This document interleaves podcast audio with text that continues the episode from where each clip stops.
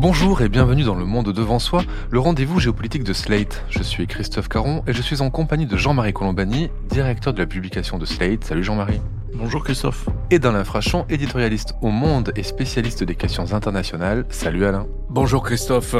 Nous voici en 2024, année électorale aux États-Unis, à 10 mois de la présidentielle. C'est toujours un duel Trump-Biden qui se profile. Et malgré sa faible cote de popularité, le président démocrate est persuadé d'être le seul à pouvoir battre le milliardaire. Si l'on regarde les différents sondages recensés sur le site 538, difficile de prédire le résultat de novembre prochain tant c'est serré. Difficile aussi de savoir si l'inégibilité de Trump dans le Maine et le Colorado sera confirmée par la Cour suprême et permettra l'émergence d'un ou d'une rivale républicaine dans les personnes de Ron DeSantis et de Nikki Haley. Difficile enfin de savoir si Joe Biden pourra aller jusqu'au bout de cette campagne avec le soutien plein et entier de son parti. Seule certitude, nombreux à l'étranger espèrent le retour de Donald Trump dont les prises de position internationales pourraient laisser les mains libres aux faucons actuellement à l'œuvre en Ukraine et au Proche-Orient. Alors pour commencer, Jean-Marie et Alain, on va revenir sur le débat qui a eu lieu cette semaine entre les deux candidats à la primaire républicaine Ron DeSantis et Nikki Haley, qui sont toujours aussi loin de Trump dans les sondages, mais pourtant, peu avant ce débat, un républicain très anti-Trump, Chris Christie, a déclaré se retirer de la course. Est-ce que ce retrait, Alain, pourrait avoir une quelconque influence sur la dynamique actuelle et lancer une dynamique en faveur de l'un ou l'autre des challengers à trois jours du premier vote dans l'Iowa? S'il y a une dynamique, ensuite, après ce retrait d'un des candidats républicains, il y en a d'autres. Hein. Il n'y a pas simplement euh, Nikki Haley et Ron DeSantis, il y en a d'autres. Mais si le retrait de l'ancien gouverneur du New Jersey, Chris Christie, a un impact, c'est il favorisera le report de ses voix devrait aller vers Nikki Haley. Parce ça représente combien de voix, Chris Christie? Ça représente quelle proportion d'électeurs démocrates Moins de 3% de l'électorat républicain curieusement, parce que euh, c'est un homme euh, qui a pas mal de qui a beaucoup de compétences, qui aurait aimé être le premier secrétaire général à la Maison Blanche euh, au lendemain de, l'élection de Trump, qu'il ne l'a pas été, mais qui ensuite a réalisé, comme la plupart des gens qui ont travaillé euh, avec Trump, notamment les gens qui ont été les deux ou trois secrétaires généraux de la Maison Blanche qui se sont succédés, et particulièrement le dernier, le général John Kelly, tous ces gens ont été absolument estomaqués par l'incompétence, la paresse et la dangerosité que représentait Trump à la tête des États-Unis. Et Chris Christie, lui aussi, s'en est rendu compte, et, mais il est le seul à avoir été à contre-courant de l'électorat républicain, c'est-à-dire qu'il est le seul à avoir véritablement fait sa campagne en disant nous ne pouvons pas élire cet homme à la Maison Blanche. Il est incompétent, il est dangereux et c'est un despote en puissance. Donc, en ce sens, Chris Christie a été un peu du côté de l'argumentaire de Joe Biden, c'est-à-dire c'est la démocratie américaine qui est en jeu dans cette élection. Une élection comme les États-Unis ne l'ont pas connue depuis très longtemps et peut-être même depuis toujours. Donc voilà, Chris Christie devrait favoriser Nikki Haley. Sauf que Nikki Haley vient de commettre une gaffe absolument énorme qui a commencé à entamer sa popularité. Elle était à 12, 13 points. Elle montait. Elle menaçait sérieusement Donald Trump. Elle semblait être la personnalité du Parti républicain capable de rivaliser avec Trump. Jusqu'à une gaffe monumentale qu'elle commet il y a deux semaines. Elle est interrogée dans une réunion publique.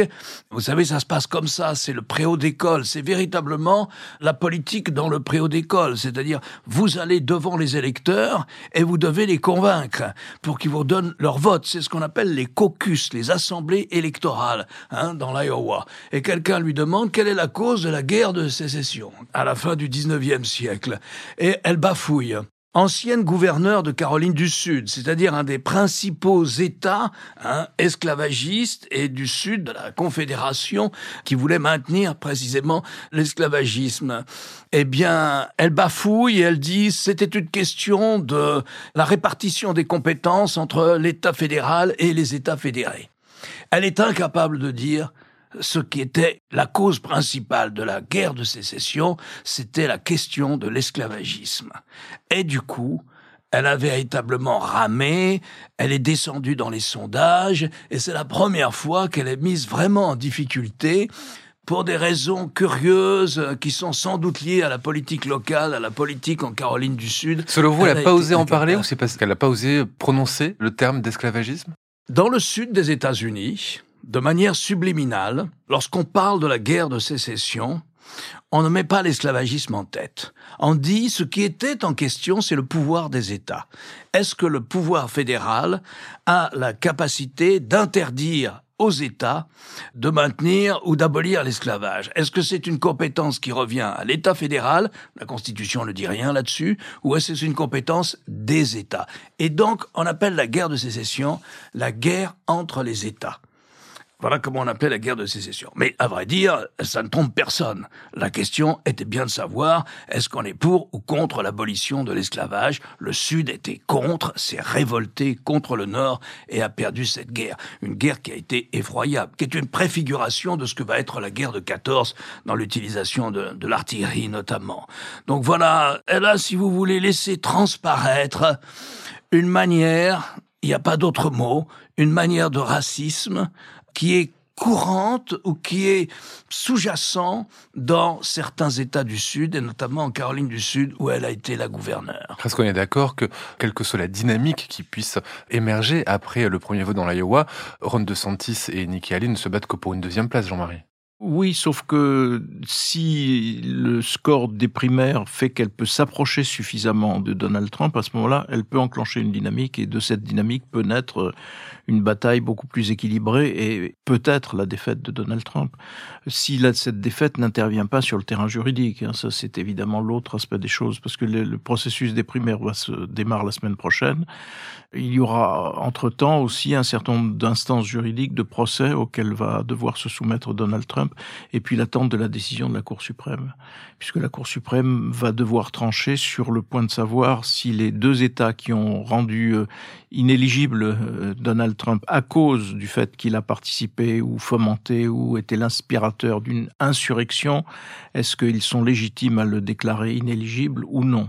Normalement, ils devraient, parce qu'il y a donc un quatorzième amendement dans la Constitution américaine qui est directement relié d'ailleurs aux conséquences de la guerre civile et de la guerre de sécession, puisque cet article 14 est fait pour euh, prévenir l'élection de gens qui, venant de la Confédération, auraient évidemment euh, comploté contre le, gouvernement du Nord. Et donc là, si vous êtes convaincu d'avoir participé à une insurrection ou soutenu une insurrection, vous ne pouvez plus exercer d'emploi public. Donc, euh, est-ce que la Cour suprême va faire jouer cet amendement ou est-ce qu'elle va tout simplement s'en laver les mains d'une certaine façon et ça devant un tribunal fédéral quel cas on verra ce que décide un tribunal fédéral. Et là, on est à ce moment-là dans un processus beaucoup plus long parce que le tribunal, il peut y avoir un premier jugement, puis un appel, donc un temps judiciaire suffisamment long pour que l'élection intervienne entre-temps et que Trump soit élu au mois de novembre prochain. Donc c'est une situation extrêmement compliquée en fait et très délicate. Mais ce qui est quand même euh, étonnant dans toute cette histoire, c'est que le Parti républicain se soit comporter de la sorte, c'est-à-dire se soit soumis de façon aussi claire et, simple euh, au populisme incarné par Donald Trump, tournant le dos à ce qu'était jusqu'à présent le Parti républicain. Et donc c'est ce qui explique la panne actuelle de Challenger, sauf Nikki Haley qui a, elle, euh, au contraire, euh, réussi à, à tirer son épingle du jeu pour le moment. Jean-Marie a parlé de cette décision de la Cour suprême hein, qui devrait confirmer ou infirmer la, décision du Maine et euh, du Colorado. Les rapports de force à la Cour suprême, Alain, sont plutôt en faveur de Donald Trump actuellement. Ils sont en faveur de Donald Trump. Il y a neuf juges, dont six ont été nommés par des républicains. Les trois derniers ont été nommés par Trump. Et ce sont six magistrats qui appartiennent à euh, une école conservatrice. Ils appartiennent tous au même club, le club des fédéralistes. Ils appartiennent à, un groupe de magistrats euh, conservateurs. Alors c'est paradoxal, si vous voulez, parce que qu'est-ce qui s'est passé dans l'affaire du Colorado puis du Maine? Dans l'affaire du Colorado, c'est allé jusqu'à la Cour suprême de l'État. C'est-à-dire la Cour suprême du Colorado a dit la section 3 de du 14e amendement de la Constitution américaine interdit à quelqu'un qui aurait participé à une insurrection contre l'État central ou à une œuvre de sédition, eh bien, elle lui interdit d'être candidat à une fonction élective, quelle qu'elle soit. À plus forte raison, la présidence des États-Unis. Et cet État, la Cour suprême du Colorado a considéré, compte tenu de, des faits qu'elle a pu accumuler et compte tenu des poursuites judiciaires qui sont en cours contre Donald Trump, elle a considéré que Trump a participé à une tentative de sédition, particulièrement en favorisant l'attaque contre le Congrès du 6 janvier 2021. Et donc, euh, elle a dit, il n'est pas éligible. Ça a été suivi par un autre État, cette fois-ci du Nord-Est, le Maine. Naturellement, les républicains on fait recours, différents recours contre cette position, et c'est maintenant, c'est la Cour suprême fédérale, ces neuf juges qui doivent trancher. Alors c'est assez curieux parce que les six juges républicains appartiennent à une école de droit, une école de philosophie du droit qu'on appelle littéraliste ou originaliste. C'est-à-dire que eux, ils disent, il faut appliquer la Constitution à la lettre.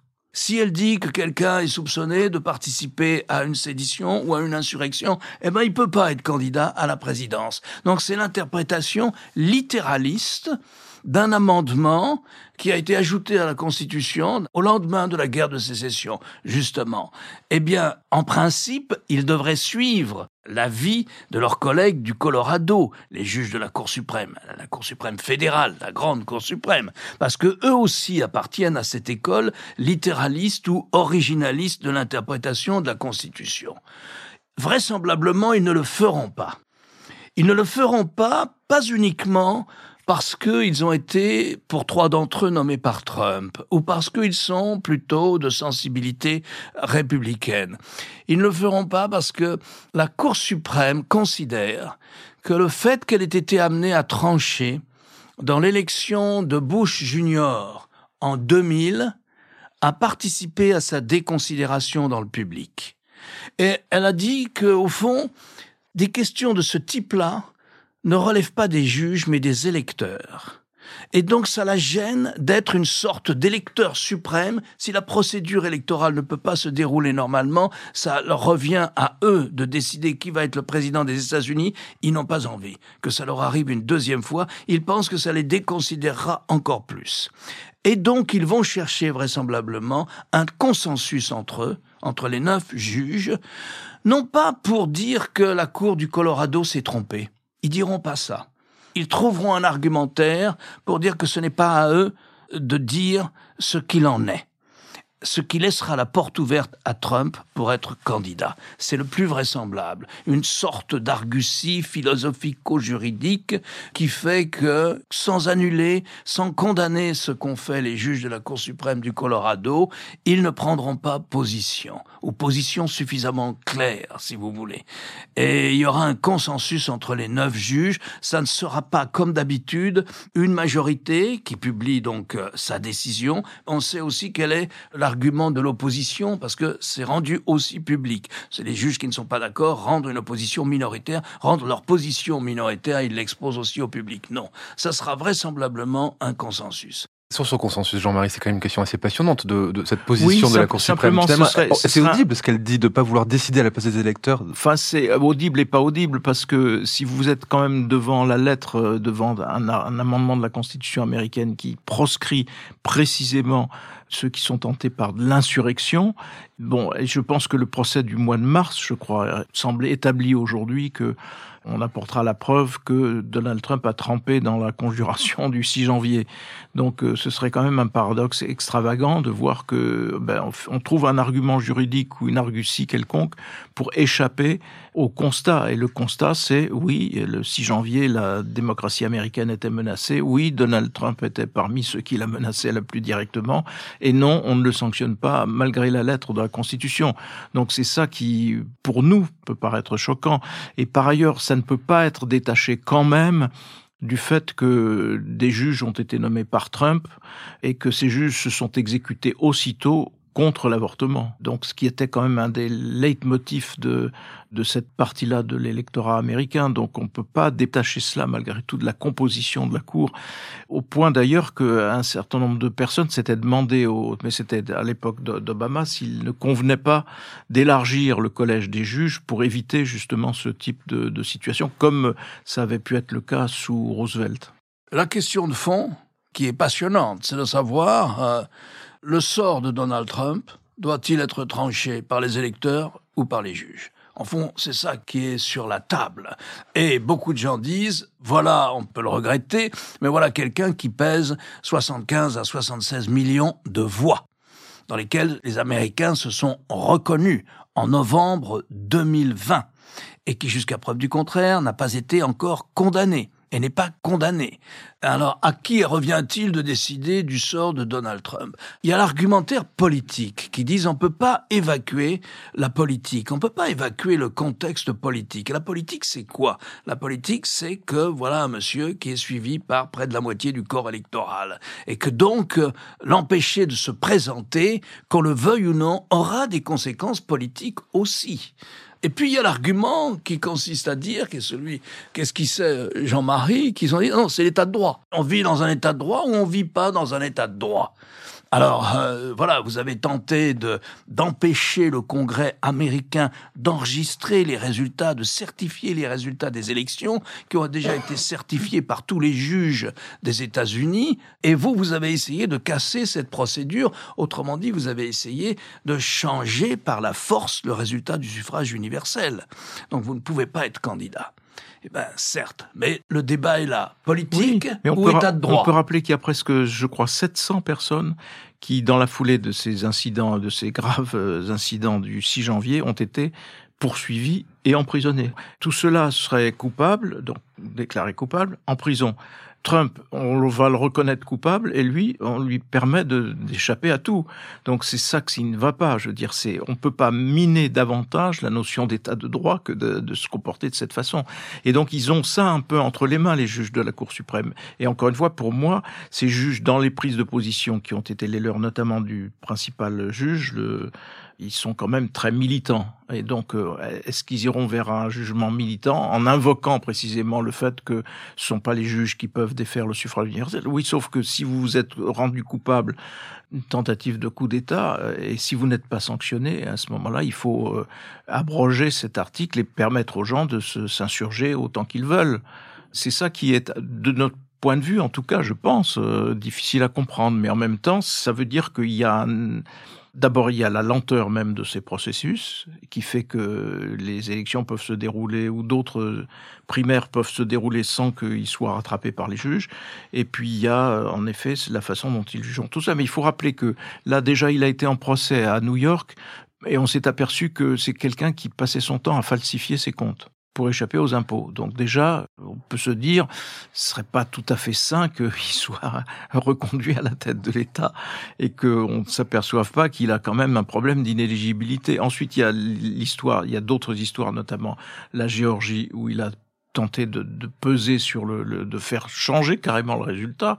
Donne-moi 10 000 voix ou 11 000 voix, je me, souviens plus ce qu'il demandait au secrétaire d'État de la Géorgie. Et puis il y a les incidents gravissimes du Capitole. Donc euh, qu'il puisse poursuivre sa route sans être empêché par la justice, c'est ça qui euh, pose problème par rapport à ce que les États-Unis voulaient être, c'est-à-dire cette espèce de modèle de, de l'État de droit. il faut rappeler aussi que les constituants eux-mêmes les constituants d'origine de la constitution, des deux constitutions américaines, celle puisqu'il y en a une, il y en a une première et puis il y a des amendements qui interviennent deux ans après et qui est obsédé par installer un système d'équilibre des pouvoirs et qui se méfie précisément du pouvoir suprême et qui se méfie à la fois de ce que peut produire le suffrage universel et comme de l'abus de position ou l'abus de pouvoir qui pourrait être celui d'un pouvoir exécutif. Donc l'esprit même des constituants devrait conduire à le disqualifier. Cet esprit des constituants, on l'entend, Jean-Marie Colombani, mais le 5 janvier, par exemple, Joe Biden fait un long discours très offensif à l'égard de Trump. Alain en a parlé, où il défend la, démocratie, où il dit que c'est une question vraiment très grave pour la démocratie américaine qu'une élection de Trump. Cinq jours plus tard, le 10, Trump euh, répète une chose qu'il avait déjà dite quelques semaines auparavant. Il a dit que il sera dictateur un jour en cas euh, d'élection. Et il précise, après ça, je ne serai plus un dictateur, je gérerai comme on l'a fait. Mais il a quand même ces mots-là, je serai un dictateur. Ces mots, il les a déjà eus, il y a quelques temps. Ça n'empêche pas de faire la cour course en tête euh, du côté des républicains, de pouvoir battre euh, Biden dans certains sondages. Est-ce que ces valeurs de démocratie n'impriment plus aux États-Unis? Est-ce que c'est encore audible ce discours-là? le, le, problème, c'est qu'une bonne partie du corps électoral américain est gagné par ce que l'on appelle le populisme. Mais c'est ce même national-populisme, au fond, qui conduit à l'élection d'Hitler en Allemagne, qui conduit à l'élection de Mussolini en Italie. C'est ce même genre de phénomène qui est à l'œuvre aux États-Unis, pour une partie en tout cas de l'opinion. Et donc c'est bien là que le, le bas blesse et c'est bien là que l'enjeu est planétaire d'une certaine façon, parce que si le leader entre guillemets de ce que l'on a longtemps appelé le monde libre cesse d'être euh, le symbole du monde libre, euh, voilà, là je pense qu'on est au seuil d'un bouleversement plus grand encore que celui auquel nous sommes soumis pour le moment. Moi je crois qu'on peut même aller encore beaucoup plus loin. On ne pourra pas dire qu'on ne savait pas ce que voulait faire Trump s'il retourne à la Maison Blanche.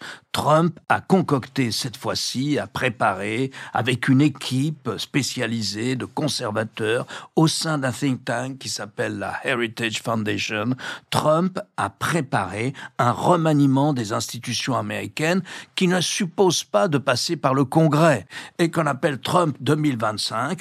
Et c'est clair, il entend chasser 20 à 30 à 40 000 fonctionnaires, ne les rembaucher qu'à titre de nomination politique, c'est-à-dire sans le statut de la fonction publique, et que s'il rédige une lettre prêtant loyauté au nouveau président des États-Unis, donc c'est déjà une manipulation, si vous voulez, de l'État, de la fonction publique, dans un sens de l'illibéralisme le plus ouvertement affiché. Vous ne regardez votre job, on vous démissionne, on vous chasse de la fonction publique, vous ne récupérez votre job que si vous signez une lettre de loyauté à Donald Trump, ça devient une nomination politique.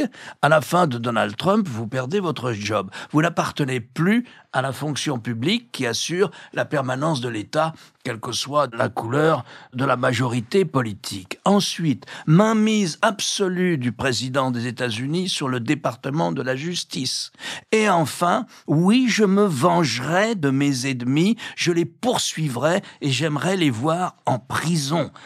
Alors, quand vous avez ça détaillé, avec des fuites organisées dans la presse américaine, Wall Street Journal, New York Times, dans la presse anglo-saxonne, Financial Times, The Economist, le premier à révéler ce programme de Donald Trump, la manière dont il entend gouverner, et quand vous savez que leur modèle, c'est la Hongrie de Viktor Orban, c'est-à-dire, si vous gagnez les élections, au fond, vous devenez propriétaire de l'État. Vous décidez de tout. Vous êtes propriétaire de l'État. Les élections sont libres, mais si vous gagnez les élections, vous êtes propriétaire de l'État. C'est ça, pour eux, la démocratie. C'est la démocratie illibérale, sans contre-pouvoir. Voilà le programme de Donald Trump. On sait ce qui va se passer si Donald Trump est élu. On verra à ce moment quelle est la capacité de résistance des institutions américaines. Pour le moment, c'est aussi sur la table la conversation que vous venez d'avoir avec Jean-Marie. Au fond, ce qui est en question, c'est est-ce que compte tenu de ce qu'on sait, compte tenu de ce qui s'est passé, compte tenu des preuves qui sont sur la table, si la justice n'arrive pas à déclarer que Trump est inéligible, alors c'est que les institutions américaines n'auront pas empêché une régression de la démocratie dans ce pays. Après les conséquences euh, sur le plan intérieur des États-Unis, on va parler des conséquences d'une nouvelle élection de Trump sur le plan international. Et je voudrais vous raconter ce que le commissaire européen Thierry Breton euh, a dit cette semaine devant le Parlement européen. C'est Politico euh, qui nous raconte ça. Nous sommes en 2020 au Forum économique de Davos. Donald Trump est avec la présidente de la Commission européenne, Ursula von der Leyen, et donc Thierry Breton qui est aussi présent lors de ce rendez-vous. Trump aurait déclaré à la présidente Vous devez comprendre que si l'Europe est attaquée, nous ne viendrons jamais pour vous aider et vous soutenir. De toute façon, l'OTAN est morte, nous allons partir, nous allons quitter l'OTAN. Et Trump précise à Ursula von der Leyen, et puis vous me devez 400 milliards de dollars parce que vous n'avez pas payé, vous les Allemands, ce que vous auriez dû payer pour votre défense. Ça, c'est propos de Trump à la présidente de la Commission européenne. C'est très significatif de cette doctrine internationale, c'est-à-dire on se lève les mains de tout ce qui se passe dans le monde tant que nos intérêts ne sont pas directement euh, menacés Oui, enfin, c'est aussi euh, ce qu'il avait laissé entendre pendant son mandat, puisqu'il avait remis en cause la pertinence de l'article 5 de l'OTAN, l'article 5 qui fait obligation euh, de voler au secours d'un membre de l'OTAN qui serait attaqué. Si vous enlevez l'article 5, vous défaites l'OTAN complètement. Euh, autre moyen de le défaire, c'est évidemment de, réduire à zéro la prestation financière des États-Unis qui permet à l'OTAN de, tourner en quelque sorte. Donc euh, il a aussi su tout cela quand il a évoqué l'Ukraine, l'aide à l'Ukraine, qu'il conteste et qu'il combat, et en disant que il lui réglerait le problème en 48 heures on voit bien comment il pourrait régler le problème en 48 heures, le problème de l'Ukraine. Il suffit de donner satisfaction à Vladimir Poutine et à enregistrer les gains territoriaux qu'il a déjà opérés. Et ensuite, si vous désarmez l'Ukraine, eh bien, Poutine pourra continuer son offensive sur le terrain. Les volontés, pardon, la volonté euh, belliqueuse clairement affichée de Poutine hein, dans, le, dans la guerre en Ukraine n'a donc pas fait changer du tout d'opinion Donald Trump sur la conduite des affaires non, internationales. moi, je continue à penser qu'il est l'obligé de Poutine. Mais voilà, ça ne ressurgit pas cette question du lien euh, objectif entre Poutine, les intérêts de Poutine, de la Russie et la façon dont ces intérêts sont accompagnés par Donald Trump. Donc euh, jusqu'où peut aller leur, euh, leur proximité? Je pense que nous ne sommes pas au bout de nos peines si Trump, Trump devait être réélu. Donc là, c'est le principal front parce que ça met en cause l'existence même de l'Union européenne dont il faut toujours rappeler d'une part que c'est l'objectif prioritaire de Vladimir Poutine, d'arriver à ce que l'Union européenne se défasse, et d'autre part, il faut rappeler que dans un discours très officiel, Donald Trump, lorsqu'il était président, a qualifié l'Union européenne d'ennemi en disant c'est pas un partenaire ni ni un allié des États-Unis, c'est l'ennemi des États-Unis. Et donc, euh, et nous y mettrons bon ordre. Euh, comment? Par euh, une résurgence du protectionnisme ou une aggravation du protectionnisme américain que de façon à étouffer l'économie de l'Union européenne. Donc c'est de cela qu'il s'agit si Trump était réélu. Pour ne pas parler d'autres théâtres, évidemment, où le, un changement de politique des États-Unis serait aussi lourd de conséquences. Mais regardez les conséquences déjà qu'il y a eu du fait que les États-Unis se soient, grâce à Donald Trump, retirés de la pression qui était euh, faite et qui portait ses fruits sur l'Iran pour empêcher l'Iran d'obtenir l'arme atomique. Donc euh, rien de cela n'est anodin. Mais en tout cas, pour ce qui est de l'Europe, à travers la question ukrainienne, elle serait au premier plan, à la fois sur le plan économique l'Union européenne ennemie des États-Unis, Dixit Trump, et aussi sur le plan de l'existence même, puisque si vous désarmez l'Ukraine et que vous retirez la protection américaine, vous laissez euh, l'Europe aux seules mains de deux armées qui peuvent euh, exister face à l'armée rouge, enfin l'armée rouge, pardon, l'armée russe, qui sont l'armée française et l'armée britannique.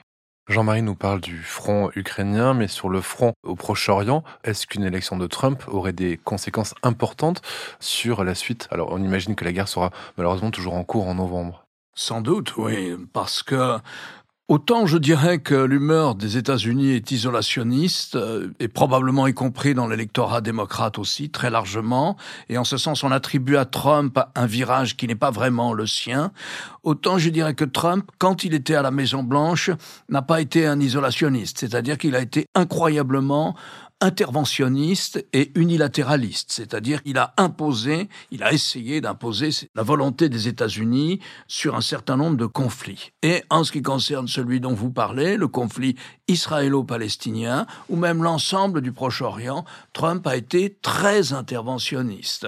Il a favorisé le processus de reconnaissance d'Israël par un certain nombre d'États arabes dans le Golfe, et il a cassé l'accord sur le nucléaire iranien, ce qui n'était pas rien, puisque puisque maintenant nous avons la République islamique d'Iran qui est au seuil du nucléaire, c'est-à-dire qu'elle a tout ce qu'il faut pour assembler une arme nucléaire si elle estime qu'elle doit le faire. Elle ne le fait pas, mais elle a tout ce qu'il faut pour pouvoir euh, réaliser cette performance, ce passage au nucléaire militaire.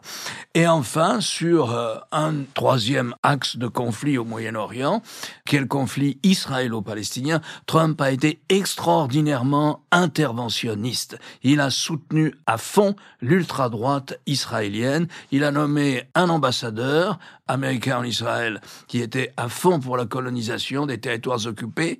Il a nommé un monsieur Moyen-Orient aussi, qui lui aussi était un des financiers de la colonisation de la Cisjordanie, des territoires palestiniens par les implantations israéliennes. Et enfin, il a déplacé, sans demander aucune autre contrepartie à Israël, il a déplacé l'ambassade des États-Unis de Tel Aviv à Jérusalem. Or, le droit international, celui qui s'est imposé au lendemain de la création d'Israël, était de dire que on ne tranche pas le statut de Jérusalem, on ne dit rien sur la répartition de la ville et sur à qui doit appartenir cette ville, on la place sous un statut international tant qu'il n'y a pas d'accord de paix entre les, Israéliens et les États arabes. Lui, sans rien demander à personne, sans en référer à l'ONU, il a déplacé l'ambassade des États-Unis à Jérusalem et il a fermé le consulat américain, toute la partie du consulat américain qui s'occupait des questions palestiniennes des territoires occupés. Et enfin, il a fermé le bureau de l'Organisation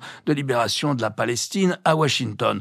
On n'avait jamais eu affaire à un président américain aussi anti-palestinien que Donald Trump. Et vous pouvez donc imaginer que dans le conflit actuel, il ferait le contraire de Joe Biden. Joe Biden sans grand succès, il faut bien le dire, essaye d'influer le cours de la guerre entre Israël et le Hamas palestinien en disant on peut pas continuer comme ça. C'est sous la pression de Joe Biden que le ministère de la Défense israélien a pris des positions pour dire les Israéliens ne gouverneront pas Gaza, ne reviendront pas à Gaza, il n'y aura pas de Palestiniens expulsés de Gaza. Tout ça s'est fait sous la, sous la pression express de Joe Biden dans des coups de téléphone, avec, dans des coups de téléphone très conflictuels, avec euh, le Premier ministre israélien Netanyahou. Et dans le dernier des coups de téléphone, paraît-il, Biden a raccroché purement et simplement sans écouter ce que lui disait Netanyahou. Eh bien, Trump sera le contraire. Trump soutiendra autant que faire se peut la politique qu'entend mener maintenant Netanyahou. C'est-à-dire qu'une fois qu'il aura suffisamment démantelé sur le plan militaire le Hamas, dit-il, eh bien on recommencera à enfermer totalement la bande de Gaza et à coloniser la Cisjordanie. Merci Jean-Marie, merci Alain. Je voudrais vous signaler l'interview de François Hollande dans l'épisode 300 de Transfert. L'ancien président revient sur les attentats de janvier 2015 qui ont touché Paris. Alain, votre chronique, chaque jeudi, dans Le Monde et sur le monde.fr. Et cette semaine, vous nous parlez je parle de la posture qu'a prise ouvertement Vladimir Poutine, à la fois le 14 décembre et puis renouvelé le 1er janvier, en ce qui concerne une éventuelle négociation avec l'Ukraine. Il a posé les bases d'une capitulation de l'Ukraine. Autrement dit, il a dit non à la négociation, sauf à mes conditions. C'est à lire dans le monde et sur le monde.fr. Jean-Marie, vous, je rappelle votre participation chaque jeudi à l'émission politique sur France 24. Qui est dédiée cette fois au nouveau gouvernement car la France a un nouveau gouvernement. Pour combien de temps? On verra. Merci beaucoup Jean-Marie. Merci Alain, à la semaine prochaine. Merci Christophe. Merci Christophe.